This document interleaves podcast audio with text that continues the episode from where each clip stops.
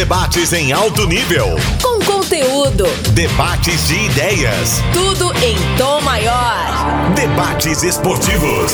O podcast para quem é apaixonado pelo futebol goiano.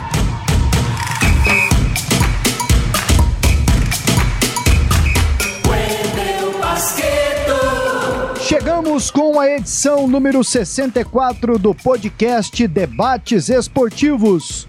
E hoje, 88 anos de Goiânia, comemorados neste 24 de outubro, neste domingo. Uma data especial ao goianiense, ao povo goiano em geral. E claro que aqui no podcast Debates Esportivos vamos fazer aquela relação 88 anos de Goiânia e o nosso futebol. Muita história daqui a pouco aqui no podcast e comigo está o Charlie Pereira. Seu fiel escudeiro. É Tudo isso bem? aí. Tudo certo. Abraço para você, Pasqueto. Parabéns a Goiânia pelos 88 anos. Só morei em Goiânia na minha vida. Né? Não tive outra cidade nesses meus 33 anos de existência. Né? Ah, Só Goiânia. Para. 33 anos. você morou em São Paulo. Você, você é paulista ou é goiano? Pastor? Sou paulista de São José do Rio Preto. Meu pai veio para cá em 1987, viemos juntos. Nesse periodinho, passamos uns seis meses em São Paulo, com meu pai transferido para lá. Voltamos, aí voltei para São José do Rio Preto em 98 Lá fiquei até o final de 2002, depois retornei aqui para Goiânia. Dos meus irmãos, só o Renato, que é o mais novo, que é goiano, goianiense, por sinal. Nós outros somos todos de São José do Rio Preto, somos rio-pretenses e goianienses de coração. Mas só eu que moro aqui hoje também, né? O restante já. Meu pai, meu pai de Catalão, minha mãe de Silvânia, se conheceram em Goiânia, né? E todos os filhos, tanto eu como Santiago, como Daniel, nascemos em Goiânia. Eu nasci ali na, na Vila Nova, né? E gosto muito, gosto muito de Goiânia mesmo. É né? uma cidade, nunca, também nunca morei em outra cidade, mas pelos relatos que a gente ouve, né, de pessoas que moraram em várias cidades, escolhem Goiânia para morar nós somos privilegiados, sem dúvida nenhuma, nascemos numa grande e bela cidade. Goiânia do Atlético, do Antônio Scioli, do Estádio Olímpico, do Serra Dourada, do Goiás, do Vila, do Goiânia, do Monte Cristo, Goiânia da Federação Goiana de Futebol, Goiânia lá do campo do Campinas, Goiânia do Antônio Ascioli, do Aile Pinheiro, do Onésio Brasileiro Alvarenga, do João Carneiro e hoje aqui contaremos história. Muitas. E por isso conosco um jornalista barra historiador. Tiro de meta. É hora de colocar a bola em jogo. E quem está aqui para fazer o programa, porque história é com ele mesmo. Nós é... só vamos sentar hoje e ficar ouvindo. E perguntar, né? Eu vou escolher é o nosso hoje. dever, beleza. Hoje, hoje, hoje, hoje pode jogar a responsabilidade para mim. Tá. Rafael Bessa tá aqui com a gente, jornalista, historiador. O Rafa faz parte da equipe lá do Futebol de Goiás e suas histórias. Rafael, quanta coisa Goiânia já lhe ofereceu? Quanta coisa Goiânia já ofereceu ao futebol goiano?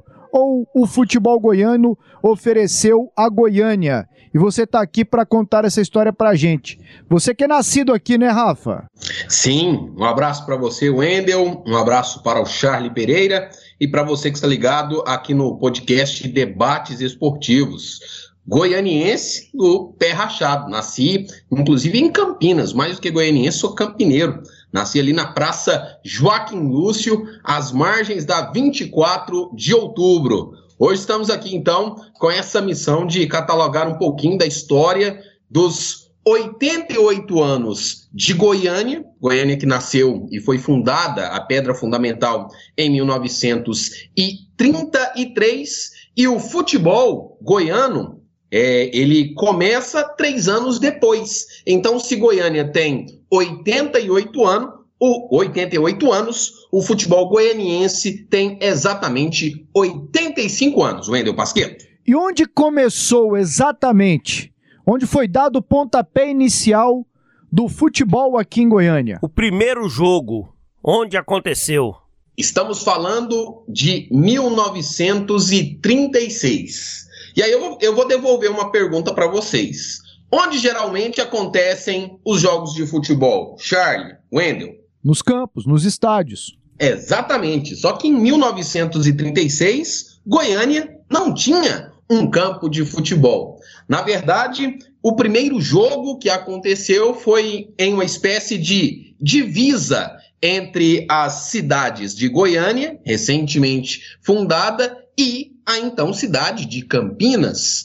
É, Precisava-se de um local plano, isto é, de um local onde a bola pudesse ali de pudesse relativamente rolar com uma certa tranquilidade. E um local plano em Goiânia era justamente na pista de pouso dos aviões. Era na Praça do Avião, ali no setor aeroporto, para quem não sabe, o primeiro é, aeroporto de Goiânia, que na verdade não era um aeroporto, e sim uma pista para pousos e decolagens Ali era um local plano, é, escolhido efetivamente, é, sem muitas opções, já que a época Goiânia era um grande vazio. Goiânia estava sendo fundada, estava sendo construída a partir da Praça Cívica, a partir da região central, efetivamente. Então, não se tinha muitos locais, muitas opções ainda. Então, o que se tinha mais próximo de um campo plano foi a pista de pousos e decolagens e lá aconteceu o primeiro jogo. E aí eu gostaria já de pegar mais um palpite de vocês. Tá, mas, mas, antes, só para me entender, era uma pista de pouso,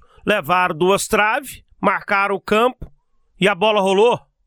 Tudo no improviso. Tanto que se você procurar algum registro, Charlie e Wendel Pasqueto, você ligado aqui no podcast Debates Esportivos, é, os jornais da época relatam o local denominado como campo improvisado. É isso mesmo, um campo improvisado. Colocaram ali as traves, aquelas traves de madeira, aquelas traves quadradas, e ali aconteceu o primeiro jogo, onde hoje quem passa ali na região da Praça do Avião, onde fica aquele 14 bis ali, é, que foi colocado no centro da Praça do Avião, mais ou menos por ali. É tudo na base ali da aproximação. Foi ali que aconteceu o primeiro jogo em Goiânia.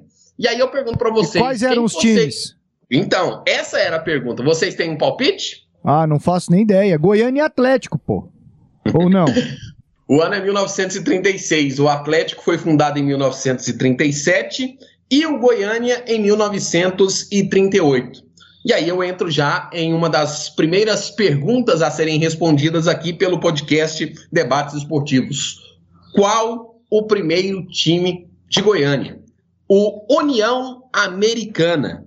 O que foi União Americana? Foi a fusão de dois, dois ideais de times, de torcedores de times, lá da cidade de Goiás, da antiga cidade de Vila Boa, antiga capital do, do estado de Goiás, e lá tínhamos o União e tínhamos o América. E uma forma de tentar prestigiar torcedores desses dois times já que Goiânia não tinha nenhum morador. Todo mundo que estava aqui em 1936 tinha vindo de, de um lugar de fora. E a maioria das, das pessoas, e aí estamos falando ali dos anos 30 e nos anos 40, e aí, para quem estuda um pouquinho de história, vai se lembrar que o futebol nessa época era das chamadas classes dominantes.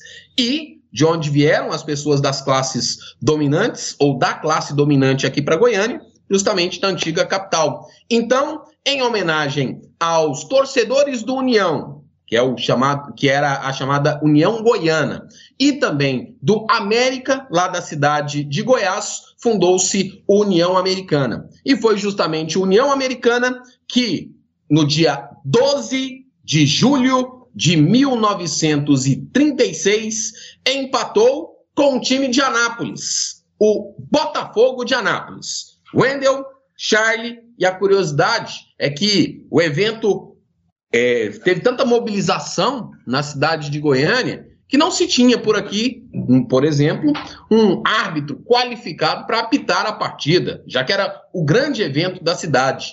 Então, buscou-se uma autoridade. E a maior autoridade à época, foi o prefeito Venerando de Freitas Borges. E foi ele o árbitro de União Americana 1, Botafogo de Anápolis 1, primeiro jogo que aconteceu em Goiânia, confirmo, no dia 12 de julho de 1936, em um campo improvisado, onde hoje é a Praça do Avião no setor aeroporto.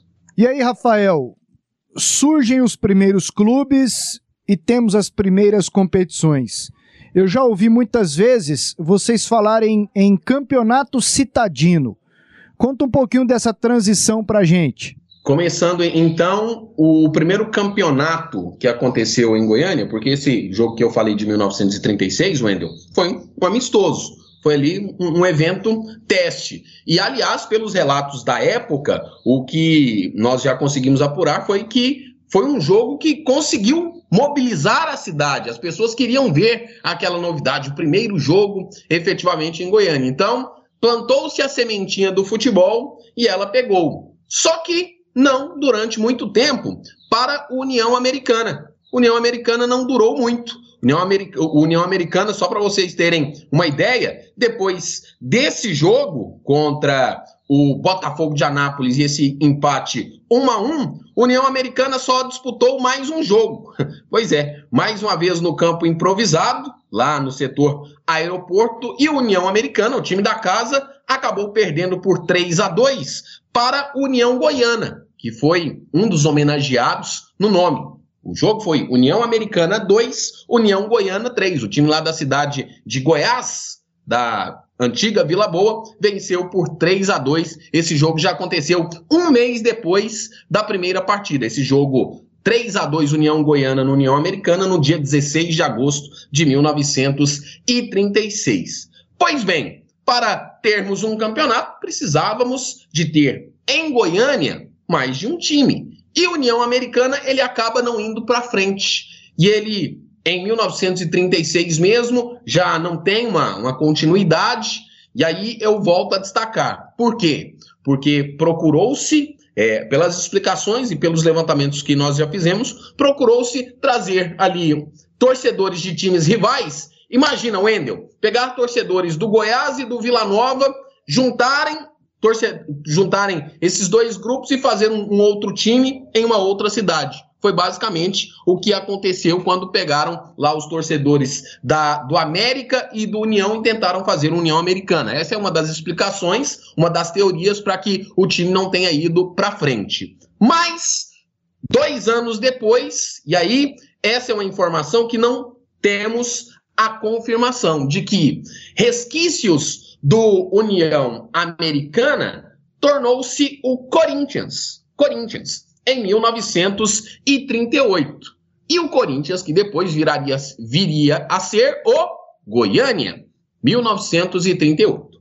Só que, um ano antes, a cidade de Campinas já tinha o seu time, o Atlético Clube Goianiense. Então, em 1937, efetivamente um clube consolidado, é o primeiro time da cidade de Goiânia, o Atlético, que até hoje é, não teve uma interrupção das suas atividades. Então, quem, quem, quiser saber, quem quiser perguntar, então qual o time mais velho de Goiânia é o Atlético Clube Goianiense, fundado em 1937. Então, respondendo à sua pergunta, Wendel Pasqueto, o primeiro campeonato, a primeira competição, efetivamente em Goiânia, aconteceu logo depois do surgimento do Corinthians, em 1938, é o Campeonato Citadino de Goiânia. É, essas partidas aconteceram em dezembro de 1938 e os confrontos entre o Corinthians, que a, a época era assim, que o Goiânia era chamado, e o Atlético. Foi uma melhor de três partidas. E aí, é, nessa melhor de três partidas, já aparecem os registros do Estádio Olímpico Pedro Ludovico Teixeira em 1938. Primeiro jogo acontecendo no dia 11 de dezembro de 38. E aí eu, eu cito aqui. Mas, registro mas aí registro um, do estádio. Sim, é, Charles. Era um campo, né? Isso. É, no local onde hoje está localizado o Estádio Olímpico Pedro Ludovico Teixeira, no dia 11 de dezembro de 1938 aconteceu essa partida. Corinthians 4, Atlético 1, é, naquele local. Depois, Estádio Antônio Ascioli, que não era o estádio como temos no formato atual. Era o campo do estádio Antônio Ascioli, no alto, no alto da, da Avenida 24 de Outubro. Os mais antigos moradores de Campinas, os campineiros, falavam, Charlie, Wendel, que era muito longe, muito longe mesmo, sair da Praça Joaquim Lúcio, que era ali efetivamente o, o centro da cidade de Campinas, até chegar lá longe no campo do Atlético. Tinha que atravessar quase que uma mata para chegar até no campo do Atlético. Veja hoje, rapidamente ali, é, de carro, de cinco minutos, é, saímos da Praça Joaquim Lúcio e chegamos até o campo do Atlético, imagina, o estádio Antônio Ascioli. Imagina os jogadores rasgarem a pé no meio dessa mata, nesse caminho, né, de um estádio, pro, de um campo para o outro. Era realmente uma, uma, uma odisseia.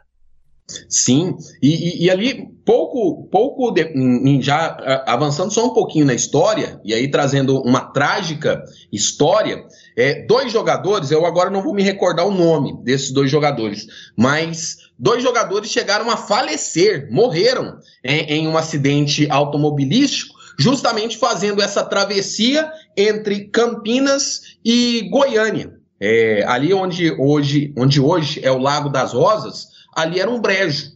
E era complicado demais fazer é, o traslado, a, tra a, travessia. E muitos acidentes aconteciam ali naquele local, por ser um, um, um local alagadíssimo. Só depois que virou ali o clube, o clube popular de Goiânia, é, estou falando ali do Lago das Rosas, ali é, tinha uma travessia e muitas das vezes aconteciam acidentes automobilísticos. E houve uma comoção em Goiânia. Eu prometo que, posteriormente, é, trago aqui na programação da, da Sagres é, os nomes desses dois profissionais do Atlético Clube Goianiense que acabaram falecendo em um acidente automobilístico ali por conta dessa dificuldade justamente trazida por você, Charles Pereira, de é, se transportar, de, de ir de, de um local para o outro. Mas vamos lá, rapidinho agora para finalizar, os três jogos, três jogos do Campeonato Citadino de Goiânia.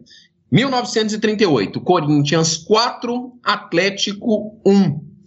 Dia 18 de dezembro, estádio Antônio Ascioli. E aí eu falo estádio Antônio Ascioli, mas entenda campo do, campo do estádio Antônio Ascioli.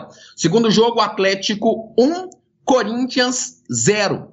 E o terceiro jogo, a, a melhor de três partidas, no dia de Natal. Corinthians 2, Atlético 3. 25 de dezembro de 1938. E esse título, para não se ter confusão, para marcar efetivamente ali, talvez o espírito do Natal de 25 de dezembro, é, esse título ele foi dividido entre os dois. Então, assim, o primeiro campeonato de Goiânia não teve só um vencedor. Ele foi disputado por dois times e os dois foram ali reconhecidos como campeões, o Corinthians e o Atlético. Wendel Charles. Você falou do surgimento do Atlético e do Goiânia.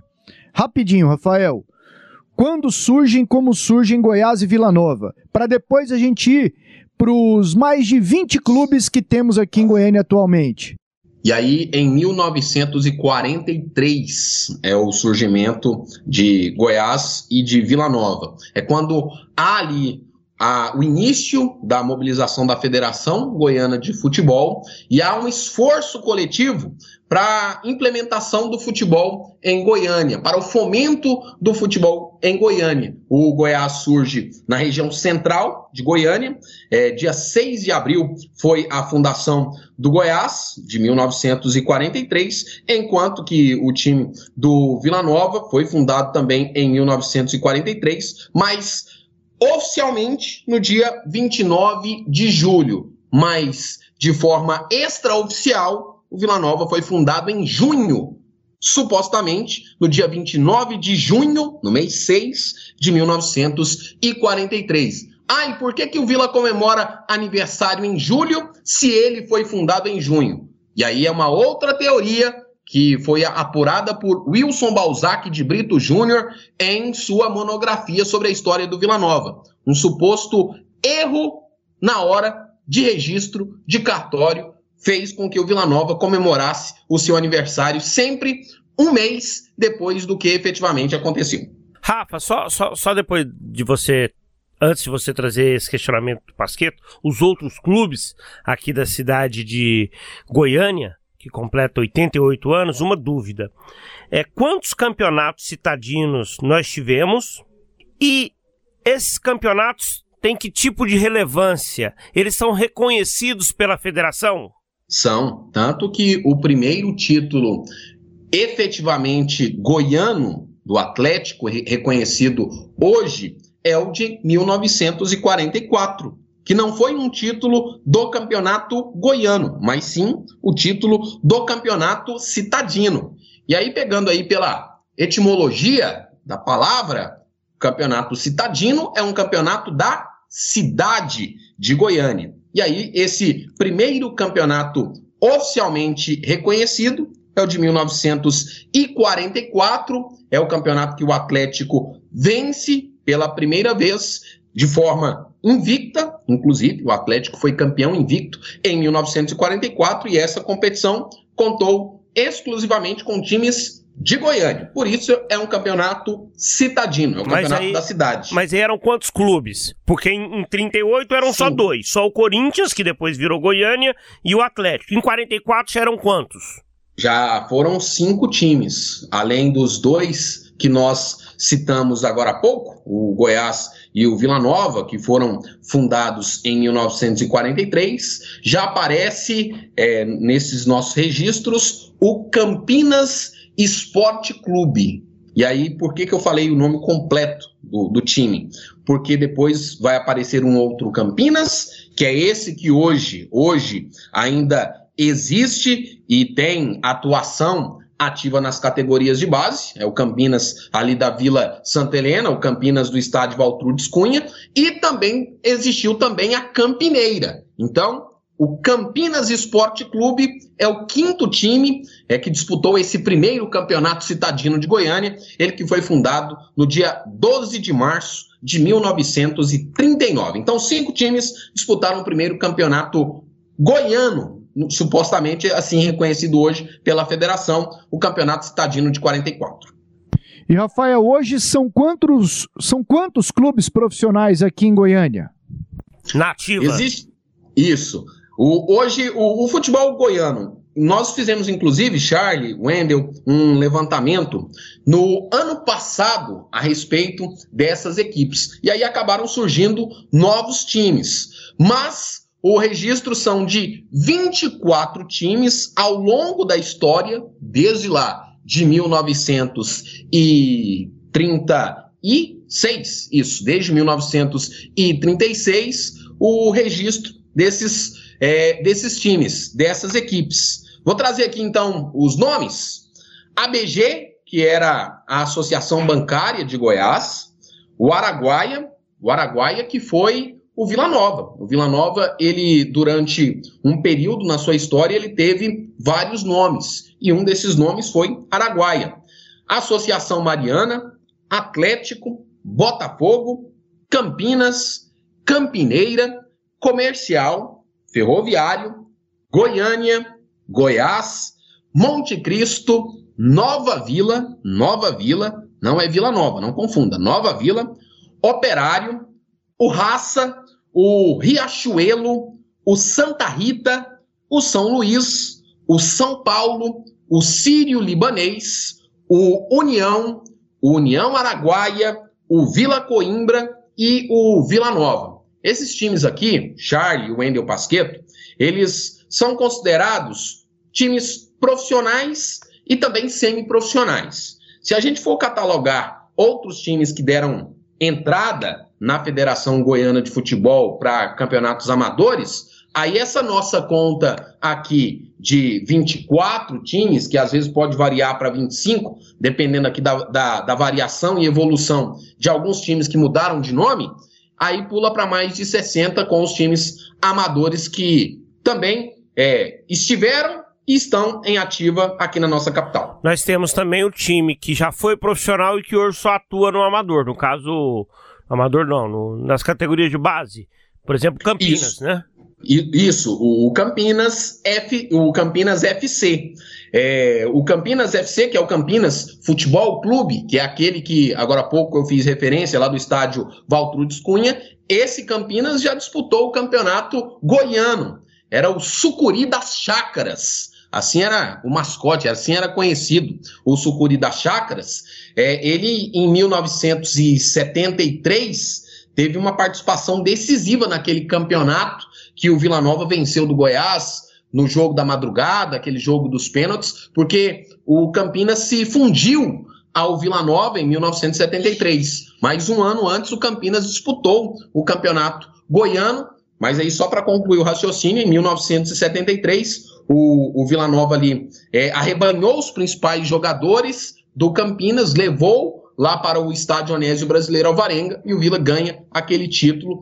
Por isso, o Campinas ele deixa efetivamente de disputar outras competições porque ele fez essa fusão com o Vila Nova. Deixa de participar no profissional e volta posteriormente no, no futebol de categorias de base. Ainda sobre o Campinas, o Fernandinho, um dos grandes ídolos da história do futebol goiano, ídolo do Vila Nova, jogou no Santos de Pelé, teve passagem pelo Campinas e o Campinas também disputou o torneio Integração, né, Rafa? Isso lá no ano de 1971. Esse campeonato foi muito importante, o torneio da integração nacional, porque você, Charlie, você, o Wendel Pasqueto, vocês vão se lembrar daquele título do Atlético Mineiro, Atlético Mineiro em 1971, que é considerado o primeiro título do Campeonato Brasileiro. Não é, Charles? 71. Foi o primeiro, primeiro, primeiro título, primeiro campeonato brasileiro. Eu não considero os outros, Roberto Gomes Pedrosa, Taça Brasil, outras nomenclaturas que existiram, porque brasileiro foi a partir de 71. Os outros tinham outros nomes. Sim, e muitos times ficaram ali à parte, ficaram é, de fora, efetivamente, do Campeonato Brasileiro de 1971. E em uma mobilização do futebol goiano, e essa foi uma, uma iniciativa da Federação Goiana de Futebol, Federação Goiana de Futebol que encabeçou esse movimento. Em 1971 aconteceu o Torneio da Integração Nacional, tanto que aqui em Goiânia, os times do Goiás, Vila Nova, Atlético, Goiânia e o Campinas participaram. Além deles, também o Anápolis participou do torneio da Integração Nacional, vencido pelo Atlético. É, inclusive, recentemente nós é, registramos os 50 anos do título do Atlético do torneio da Integração Nacional, vencido sobre a Ponte Preta no dia 19 de outubro, no Estádio Olímpico Pedro Ludovico Teixeira. E aí, Rafael, jogando hoje aqui assim, tentar lembrar. Goiás, Vila Atlético, Goiânia. Né? O Campinas. Só joga base. Só joga base. Isso. Aliás. Está disputando competições de base, competições inferiores. Quem mais? Bom, o Monte Cristo joga ainda? Ele tá na terceira agora? Tem o Monte Cristo. O, o Monte Cristo, geralmente, ele é aquele time cigano. É, ele é um, um time de Goiânia. É, ele foi fundado ali no, nos anos 70, é, e aí um nome muito importante, o nome de Manuel Guerreiro. Manuel Guerreiro, que era dono é, aqui na Vila São José, ali, inclusive hoje ainda existe na Vila São José, ali próximo, abaixo da Avenida Padre Wendel, tem a Praça do Antigo Monte Cristo. E quem foi Manuel Nunes Guerreiro? Ele era um dono de ferro velho que fazia uma mobilização no futebol amador e essa mobilização e a repercussão efetivamente ali e a busca da identidade da região da Vila São José é, fez com que ele registrasse o Monte Cristo. Depois de muito tempo, depois ali do, dos anos 70, quando o Monte Cristo ele foi reconhecido, foi é, filiado à Federação Goiana de Futebol, nós tivemos agora, já nos anos 2000, um movimento. A Federação Goiana ficou muito tempo, muito tempo mesmo, sem reconhecer, sem é, a, aceitar filiações, e aí houve-se a afiliação do Raça e agora, mais recentemente, do Guanabara City. Guanabara City, que, fazendo jus ao nome do Jardim Guanabara. Não é do Grupo City, não. Só pra né, ninguém Não, achar que não. né, não é. Não é, do, não é do Manchester City, não. Dito isso, Pasqueto, Charlie, para não ficar sem responder de forma objetiva a pergunta de vocês sobre quantos times estão ativos hoje em Goiânia, times goianienses, são 15, 15 times. A lista: Atlético, Goiás, Vila Nova, Goiânia, falei agora há pouco do Monte Cristo, tenho Atletas de Jesus, um time exclusivamente dedicado ao futebol feminino, que é o Aliança. Em Goiânia também tenho Independência, tenho Flu Goiânia, tem a Ovel, tem a Campineira, tem o Jardim América, tem o Vasco, tem o Campinas e tem o Guanabara City, que é o mais jovem time filiado à Federação Goiana de Futebol, o Guanabara City, que era o Raça. Ele começou a disputar competições profissionais em 2016 como Raça e agora virou o Guanabara City. Rafael, duas perguntas. Quem é e quem foi o Riachuelo? Quem vai no shopping, como o Charlie Pereira, por exemplo, que é um frequentador assíduo dos shoppings aqui de Goiânia, conhece as lojas Riachuelo. Só antes, rapidinho aqui, trazendo, a, eu falei agora há pouco só o ano, de 1970, é, a data de criação e de fundação do Monte Cristo Esporte Clube, dia 26 de janeiro de 1970. Mas voltando ao Riachuelo. Riachuelo foi um time das lojas Riachuelo. E aí, um, um detalhe, Charlie, Wendel Pasqueto, os campeonatos, campeonatos que aconteciam em Goiânia, muitos amadores, aqueles que não eram é, patrocinados, organizados pela federação, é, eles tinham é, nomes de taças. Por exemplo, Taça Ibsen de Castro. Tá aí trazendo um pouquinho mais recentemente. Taça Iris Rezende Machado. Taça Maguito Vilela. É, essas taças, elas eram, é, na maioria das vezes, eu citei aqui de forma esporádica os nomes desses indivíduos, dessas pessoas, dessas personalidades, elas eram patrocinadas. Então, lá atrás, nos anos 40, é, a minha empresa, vou falar aqui o, o Bazar Rafael Bessa.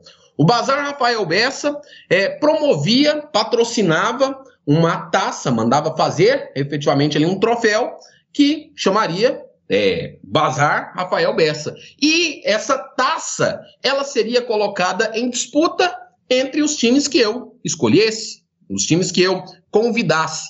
E assim acontecia muito. Então, havia essa integração da, é, da iniciativa privada com os times de futebol. E por que, que eu fiz essa introdução? Para falar da Sociedade Esportiva, olha aí o Edel Pasqueto, Sociedade Esportiva Palmeiras? Não, Riachuelo, fundada em 1 de maio de 1955. Era a loja, era o time da, das lojas Riachuelo, ali em Campinas. E o Riachuelo foi um time que teve grande destaque efetivamente na sua história por um motivo, Charlie Pereira. E eu acredito que esse deve ser, essa deve ser a sua pergunta, o torneio da morte de 1965? Sim, sim, sim. Ele bateu de frente com o Goiás, né? Bateu de frente com o Goiás, é, o time do, do Riachuelo. É, na verdade, bateu tão de frente. Que o Ailê e o seu Edmo, que o Ailê e o seu Edmo Pinheiro até bateram. Literalmente é o que diz a história, e nós temos um relato de voz de Ailê Selassie de Goiás Pinheiro, que no torneio da morte de 1965, durante ali um surto de nervosismo, supostamente, o senhor Aile Pinheiro teria invadido o campo na hora do intervalo, porque o, o, Goiás não, não estaria ali respondendo aos estímulos, não estaria respondendo efetivamente a, a, as aspirações de seus dirigentes e eles teriam supostamente invadido o vestiário e agredido alguns jogadores. Isso acontecia, viu? Na época. É, era comum acontecer confusões, era comum. É, essa é a chamada. É, e, e aí nós estamos falando de 1965, que é o início da era do profissionalismo. Mas antes de 1962, que é quando termina o amadorismo e começa o profissionalismo aqui no futebol goiano, esse é o ano, 1962, acontecia muita coisa, muita coisa assim, de time sair fora, sair fora do, do jogo, do campeonato, abandonar. Aquele Araguaia, que eu falei agora há pouco, que foi o Vila Nova, ele perdeu o título para o Goiânia, é, supostamente em um erro de arbitragem, e os jogadores teriam tirado as camisas é, dentro mesmo ali do campo, jogaram as camisas no chão, acumularam as camisas e o time teria acabado ali. Então, eram muitos os protestos que aconteciam. E em 1965, no Torneio da Morte, o que foi o Torneio da Morte? Era um torneio para decidir quem que seria rebaixado para a segunda divisão. E aí o, o Goiás enfrentou o Riachuelo nesse Torneio da Morte, e supostamente é, motivado ou não pela, pelo chacoalhão, digamos assim, preleção, pela bronca. Pela preleção. Isso, por, isso, por essa preleção tanto quanto mais enérgica de é, Ailê Pinheiro e Edmo Pinheiro, o Goiás vence o Riachuelo e o Riachuelo a partir de então some. Nunca mais se tem história efetivamente do Riachuelo, da Sociedade Esportiva Riachuelo. É, a, o último jogo foi esse de 1965. Mas aí, o, o Charlie, o Wendel, é, o, que se, o que se tem agora, saindo um pouquinho dessa parte é, lúdica, né? Que muito se imagina, mas vindo efetivamente para a prática, o Riachuelo já não vinha bem das pernas, porque as lojas, a loja Riachuelo, ali do bairro de Campinas, já não estava conseguindo mais fazer os repasses, não estava conseguindo patrocinar tanto assim é, a equipe. E aí, quando vem o rebaixamento para o, o, a segunda divisão em 1965, com essa derrota para o Goiás no Torneio da Morte, aí há um desestímulo, efetivamente, as pessoas desistem de tocar o Riachuelo. E no ano seguinte, o Goiás acaba conquistando seu primeiro título na história, em 1966. Mas deixa eu voltar a 65, deixa eu trazer aqui um áudio do futebol de Goiás e suas histórias. O Ailê Pinheiro falando sobre esse momento o que aconteceu naquele Goiás e Riachuelo em 1965. Bom, nós estávamos disputando o Campeonato Goiano, o Goiás estava mal no campeonato, e o jogo com o Riachuelo, o jogo com o Riachuelo, e nós tínhamos que. E o Riachuelo era das lojas. Das... Era da loja Riachuelo. É. O técnico da, da Riachuelo era Ney Fernandes, como cronista esportivo com vocês, compadre do, do meu irmão Edmo. É, então ele fomos jogar o jogo, nós tínhamos que ganhar o jogo. Quando chegou no intervalo, nós perdíamos por 2 a 0 para o Riachuelo. Então o Goiás iria ser, pela primeira vez, rebaixado para a segunda divisão do Campeonato Goiano. O Goiás até aquela época não tinha, não tinha sido campeão, tinha sido 51, mas depois perdeu no tapete para o Goiânia. Então nós perdemos 2 a 0. Eu, eu realmente, naquela época, eu tinha 29 hum, anos, né? E meu irmão Edio, uns 26 por aí. E nós, é, dois jovens, irresponsáveis, inconsequentes, e fomos no vestiário e alguns jogadores nós, nós agredimos fisicamente. Chove, né? Descemos o pau. Batemos em vai, viu que a confusão no vestiário e voltamos pro segundo tempo. Ganhamos o jogo de 5 a 2 E não fomos rebaixados. Essa, essa é uma loucura que. Né? E aí esses jogadores que eu agredi naquela época, nem sei quais são, me, me, peça a, a, metade as minhas escusas, né? E por mim e pelo meu irmão Edmo, mas naquela época é o seguinte, mostrava que nós tínhamos amor mesmo pelo Goiás. O senhor não tinha medo, não? Porque os jogadores estavam em maior número? Ah, mas tá, eles estavam desmoralizados. Quem perdia pro Riachuelo 2 a 0 tinha que apanhar mesmo.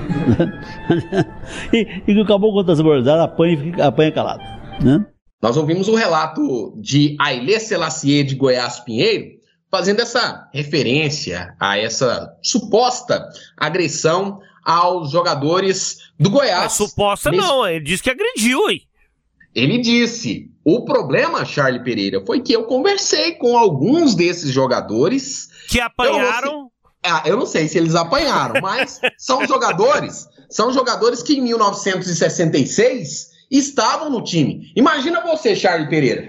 Eu faço alguma lambança aqui na, na rádio e você entra aqui e me bate. Te dou um Você couro. acha- Exatamente. Você acha que no ano que vem eu vou continuar trabalhando com você? Se o couro foi justo, você vai falar assim: é, realmente eu mereci apanhar, vou procurar fazer melhor, vou ser campeão ano que vem pra não ter mais problema, pra não apanhar mais do Charles.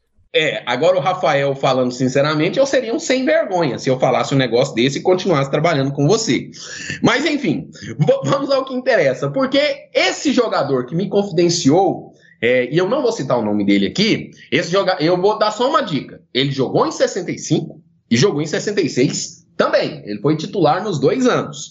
Esse jogador me disse que isso não aconteceu. Ele disse que não houve efetivamente esse fato é, retratado por Ailê Pinheiro. Mas nós temos aqui o quê? A voz de Ailê Pinheiro falando isso. Nós não temos a versão desse jogador. Não temos ele falando, é, fazendo essa defesa. Mas o que, é que eu quero é, destacar aqui é o seguinte, Charlie e Wendel.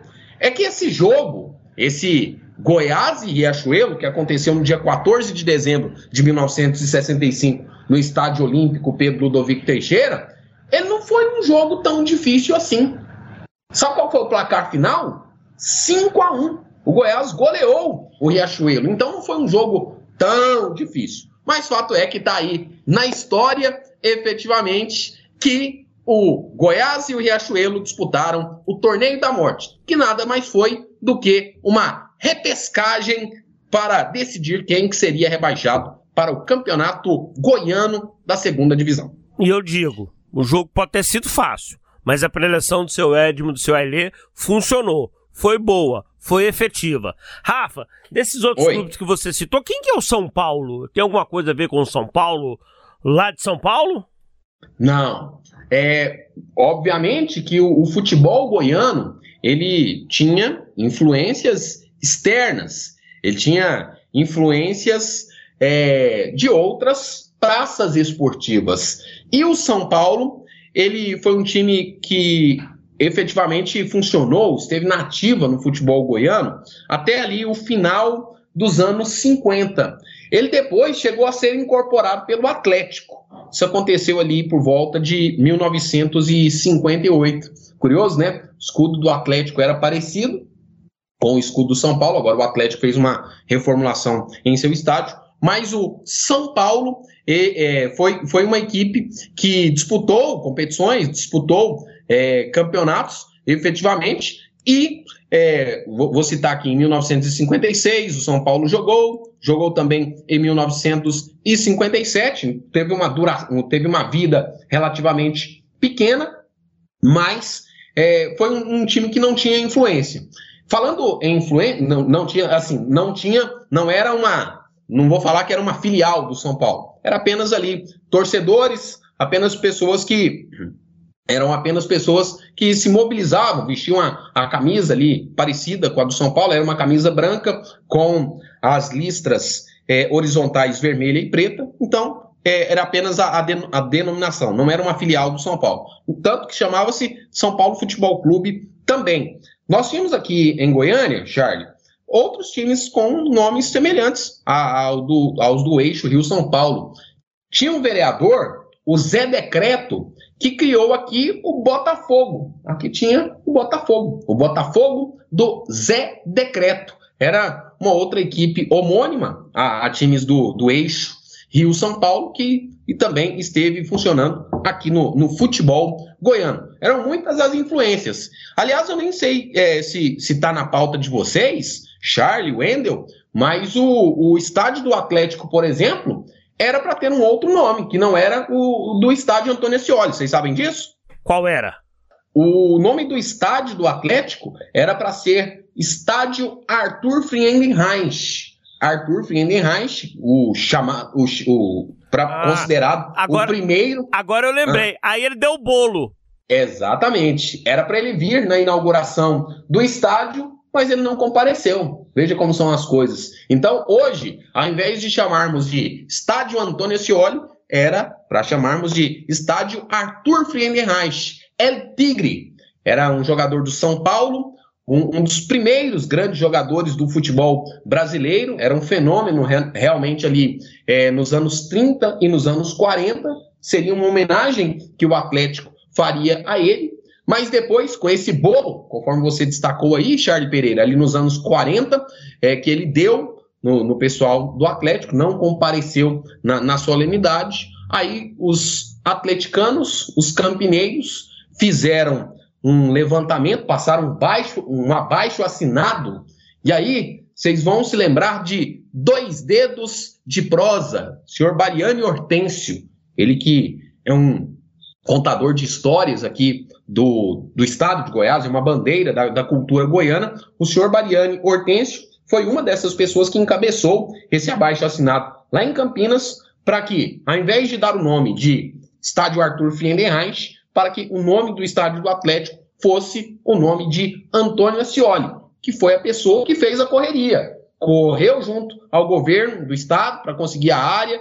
Quando conseguiu a área, fez a mobilização junto com o Frei Cofalone é, em Campinas para conseguir ali os materiais, é, o tijolo, a areia, o cimento. E aí o povo começou a roubar o tijolo, a areia e o cimento. Ele fez mais uma correria para conseguir construir o muro. Então foi graças ao Antônio Ascioli que o Atlético tem no seu estádio. E nada mais justo que ele dar nome ao estádio. Rafael, você falou dos campos anteriormente e o surgimento do Antônio Ascioli.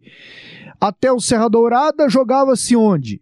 O estádio Serra Dourada é de 1975, 9 de março de 75. Antes disso, no estádio Olímpico Pedro Ludovico Teixeira. Estádio tradicionalíssimo ali, o berço do futebol goiano. Wendel, ali se jogava as principais partidas, já se tinha o estádio Antônio Scioli, conforme eu ressaltei.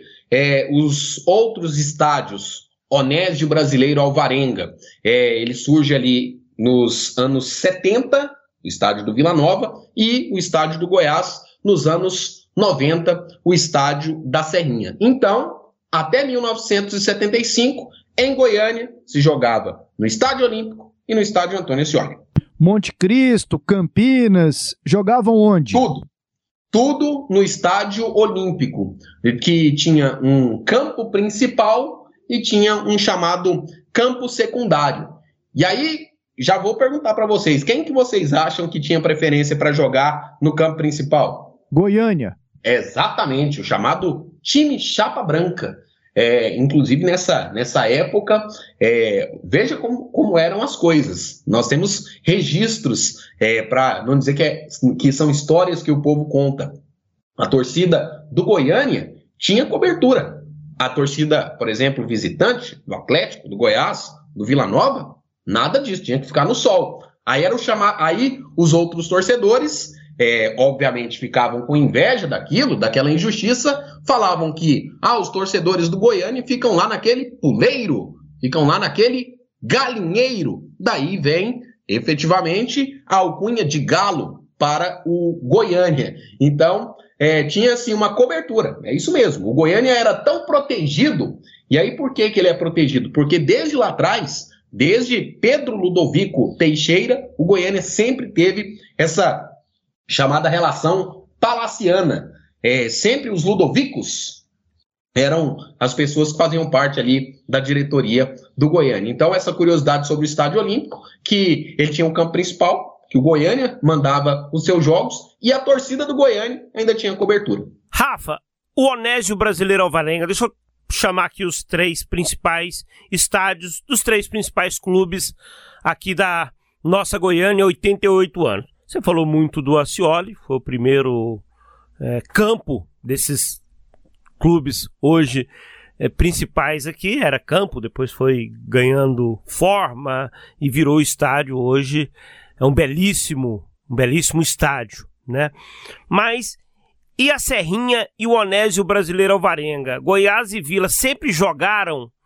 É assim, é claro que eles jogaram, como você destacou, em outros estádios, jogaram no, no Estádio Olímpico. A Serrinha eu sei que a partir de da década de 80, final da década de 80, ela começou a ser utilizada, né, assim, para treinamentos. O Goiás em 95, né, que inaugurou a Serrinha, se não me engano, foi. Acho foi 8 de fevereiro de 1995, pois é. naquele é. confronto com o Kashima Rei Sol, fala, Kashima do Japão. Fala um pouquinho desses dois Kashima campos que viraram Antlers. Kashima estádios. Antlers, hein, Rafa? Foi contra Isso, perdão. Kashima é, Antlers. Confundi aqui com os Kashimas, Kashima Antlers do, do Japão. 8 de fevereiro de 1995. É, quem hoje vai ao estádio da Serrinha, vou começar com a Serrinha, que é o, o mais recente, e depois vou ao estádio do, do Vila Nova, o Anésio Brasileiro Alvarenga, mas é, vou, vou, usar aqui a, a, memória aqui, nossa, dos profissionais de imprensa. A sua, Charlie, a sua, Wendel Pasqueto. Hoje, para chegarmos para trabalhar ali, e aí eu já estou utilizando a serrinha nesse novo formato, depois de, dessa remodelação.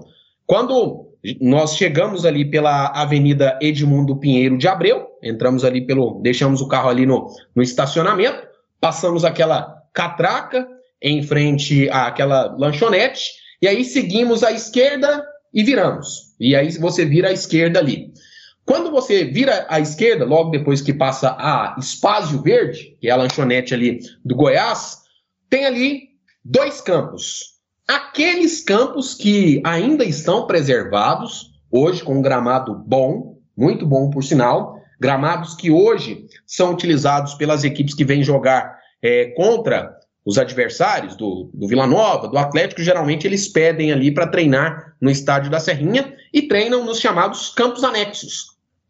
Esses campos anexos ali do estádio da Serrinha, antigamente, eram os campos principais era ali que o Goiás treinava, era ali que efetivamente o Goiás tinha o seu celeiro de craques. E aí, uma curiosidade, o, o Charlie e, e, e o Enel Pasqueto. Vocês sabiam que o primeiro campo do Goiás não foi ali? Não. O, o, o, o Goiás tem uma outra área. Na verdade, ele teve e perdeu. Pois é. Você, Charlie Pereira, sempre conta aqui histórias de áreas que o Goiânia perdeu, o Vila Nova perdeu de, de doações de prefeituras aqui na região metropolitana. O Goiás nem sempre foi essa potência que ele hoje é.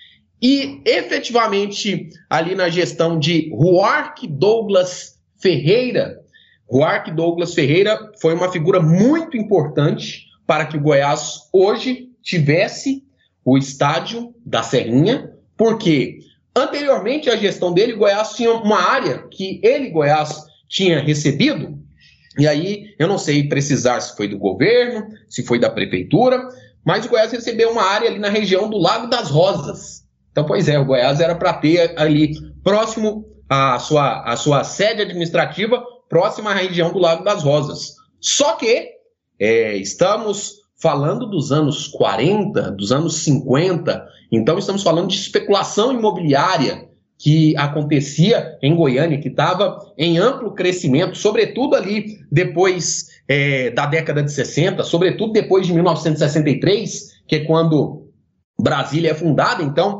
é, vem muita gente morar em Goiânia depois é, de meados ali dos anos 60. Então, vem muita gente para cá. E às vezes vinham pessoas para cá que invadiam, simplesmente assim, invadiam as áreas que estavam vazias.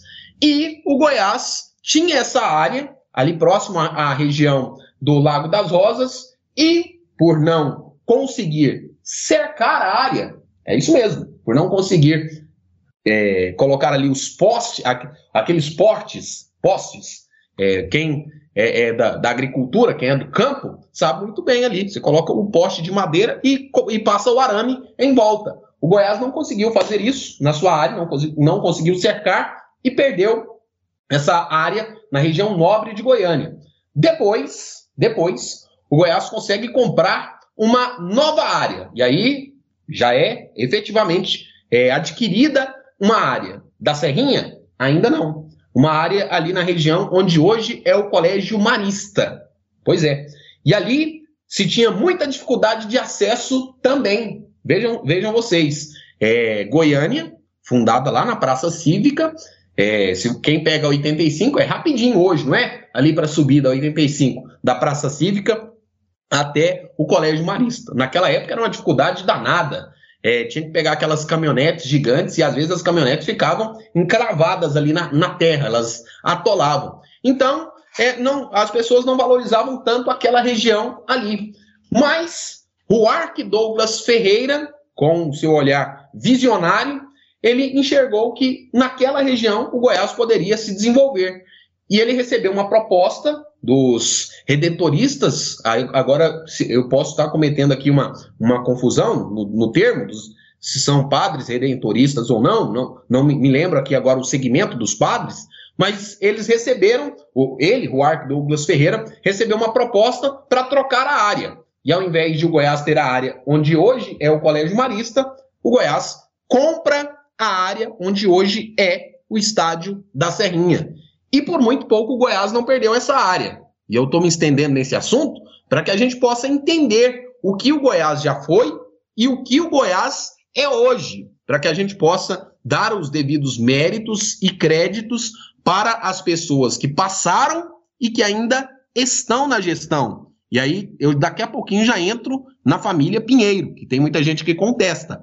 Mas, se não fosse o Ark Douglas Ferreira, se não fosse Edmundo Pinheiro de Abreu, olha aí, já aparecendo o nome Pinheiro, pai de Aile Pinheiro, eles que organizavam rifas, organizavam bingos, passavam o chapéu realmente nos 33, que eram os torcedores do Goiás, eles que conseguiram levantar o dinheiro para que conseguissem efetivamente cercar a área do estádio da Serrinha e o Goiás tivesse o que tem hoje. Charlie Wendel.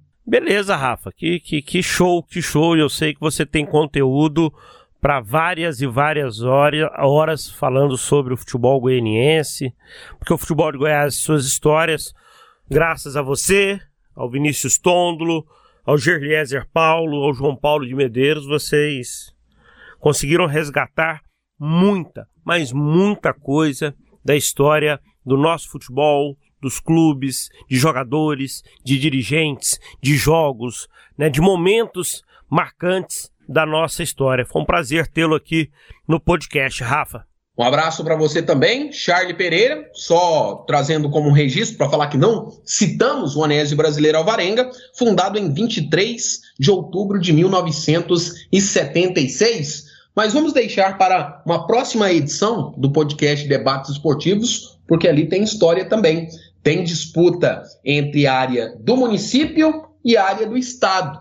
Até recentemente, o Vila Nova tinha problemas ali com a Saneago, que a área não era da Saneago, tinha também problemas com o pessoal da Secretaria de Agricultura, mas a culpa não é, ou a culpa não foi nem da Saneago e nem do pessoal da Secretaria de Agricultura, mas do próprio Vila Nova que não conseguiu também manter a sua área. Então as pessoas foram entrando, entrando, entrando para dentro ali da, da, da área do Onésio Brasileiro Alvarenga, mas como eu disse, essa, esse é um registro para um outro momento. Estádio do Vila Nova, fundado em 23 de outubro de 1976. Foi um prazer, Charlie. Foi um prazer, Wendel Pasqueto. Rafael, você fica conosco agora para o chutão dos comentaristas. Chutão dos comentaristas. Vamos lá, galera. Jogos do fim de semana, hein? Brasileirão, Série B e também a Série D com a Aparecidense. E B com o Tigrão. Exatamente. Santos e América Mineiro, Charlie. 1 a 0 pro Santos. E aí, Rafael? É, vocês são exigentes, eu tenho que chutar inclusive o placar. Vamos lá, eu vou de 3 a 1 para o Peixe. 1 a 1. Juventude Ceará, Charlie. 1 a 1. Acredito em uma vitória do Vozão, vitória do Ceará por 2 a 0. Eu vou de 2 a 1 Juventude. Fluminense e Flamengo, Charlie. 2 a 0 pro Flamengo. Rafael. Flamengo 3 a 1 no Fluminense. Eu vou de 3 a 0 Flamengo. Fortaleza e Atlético Paranaense, Charlie. Poxa, dois times que estão envolvidos na Copa do Brasil. Vou de 1 a 1. Eu jogo empate nesse, nesse jogo aqui. Aliás, é, tá de parabéns o trabalho do, do Fortaleza, servindo de exemplo. Fortaleza e Atlético, acredito que vai dar um placar Oxo, pra, já que estamos fazendo referência, Oxo é um placar 0 a 0 2 a 1 para o Fortaleza. Atlético Mineiro e Cuiabá, Charlie. 2 a 0 pro Galo. Eu também vou de 2 a 0 Galo. E você, Rafael? Eu acredito em 1 a 0 magrinho o Atlético Mineiro que vai estar tá se poupando aí depois da vitória na Copa do Brasil. Internacional e Corinthians, eu vou de 1 a 1. Eu vou de 0 a 0. Eu acho que o Corinthians vai vencer por 2 a 1. Bragantino e São Paulo. Vai, Rafa. Ai, minha cabeça até dói. Bragantino 1 a 0. São Paulo 1 a 0. Eu vou de 2 a 2. Bahia e Chapecoense. Charlie. Bahia 2 a 0. Acredito também em uma vitória do Bahia. 3 a 1. Eu vou de 3 a 0 Bahia. Atlético e Grêmio. Eu vou de 1 a 1. Eu vou de 1 a 0 pro Dragão. Acredito que o Atlético vai vencer esse jogo, 2 a 0. Palmeiras e Esporte, Charlie. 2 a 0 pro Palmeiras. Eu também. E você, Rafael? 3 a 0 Palmeiras. Aparecidense e ABC, Rafael. Problema. Eu, eu acredito que a Aparecidense vai ter transtornos. é, não acredito, assim, estou torcendo pela Aparecidense, mas acredito em uma vitória do ABC por 1 a 0. Eu vou de 1 a 1. Eu vou de 1 a 0 para Aparecidense. Tomara. E para terminar, Brusque e Vila Nova. Para mim 0 a 0. Para mim 1 a 0 pro Vila. O jogo é no estádio Augusto Bauer. Acredito em uma vitória por 1 a 0 do Brusque sobre o Vila Nova. É isso aí. E temos a música para encerrar, hein, Charlie Tem, Pereira? Nós estamos falando de Goiânia, 88 anos. Eu vou trazer a música do grande compositor, grande cantor Ivan Lins, Minha Goiânia Querida. É uma música onde ele coloca a voz para homenagear essa bela, essa grande cidade. Goiânia querida, cidade plantada no meio da luz. Minha cidade do mundo, as lutas e lendas teu povo conduz nos teus jardins espalhados, sem tempo marcado, plantei meu amor,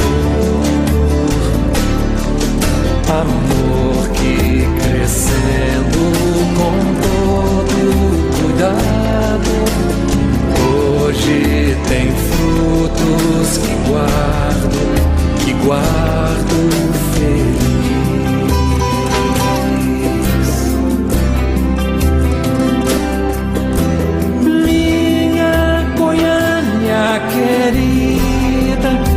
sol no poente permite sonhar.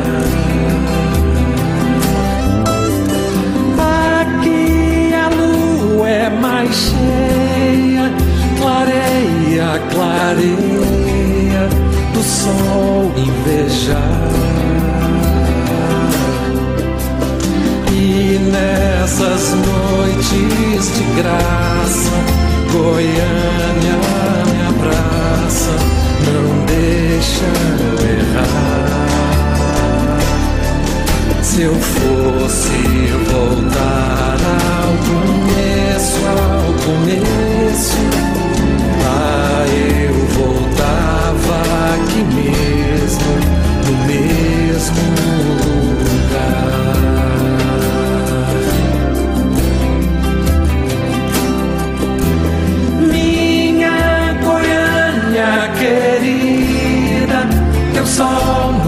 poente permite sonhar.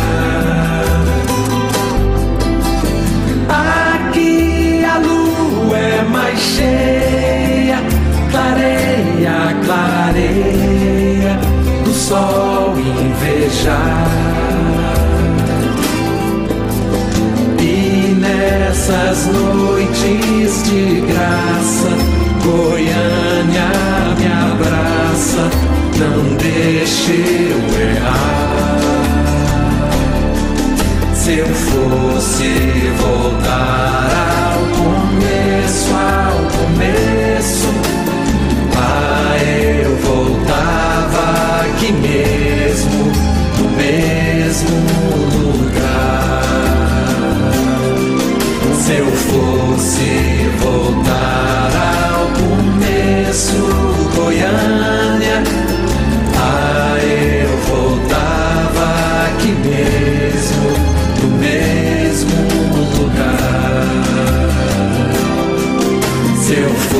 fosse voltar ao começo, Goiânia,